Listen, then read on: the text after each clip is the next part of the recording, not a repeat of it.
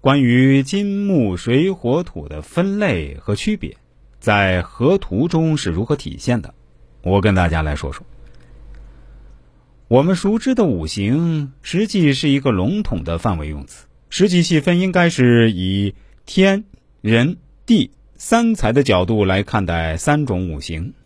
首先是五行之气，源于河图，其中一和六为水，天一生水，地六成之；三和八为木，二和七为火，四和九为金，五和十为土。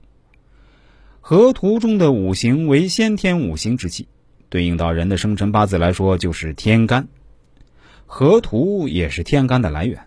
三为甲木，八为乙木，七为丙火，二为丁火，五为戊土，十为己土，九为庚金，四为辛金，一为壬水，六为癸水。此为五行先天之气。每种五行按阴阳对称来分。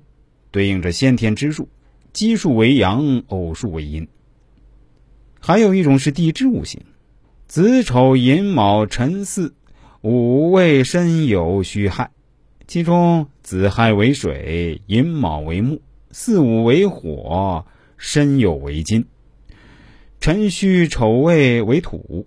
地支五行也代表十二个月的时间分野，也代表十二属相，还代表这方位。那么，天干地支最主要的用途就是皇帝所造，用来记载时间的，是我国最早也是沿用至今的历法。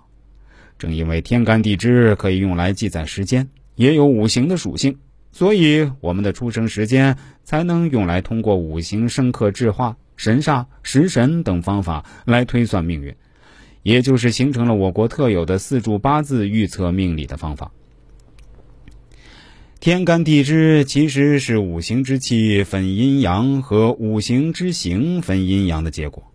那么，天干地支组合到一起，就形成了六十花甲子，比如甲子、乙丑、丙寅、丁卯等等。干支之间组合到一起，就会产生气与形之间的碰撞，碰撞的结果就是产生了一种新的五行——纳音五行。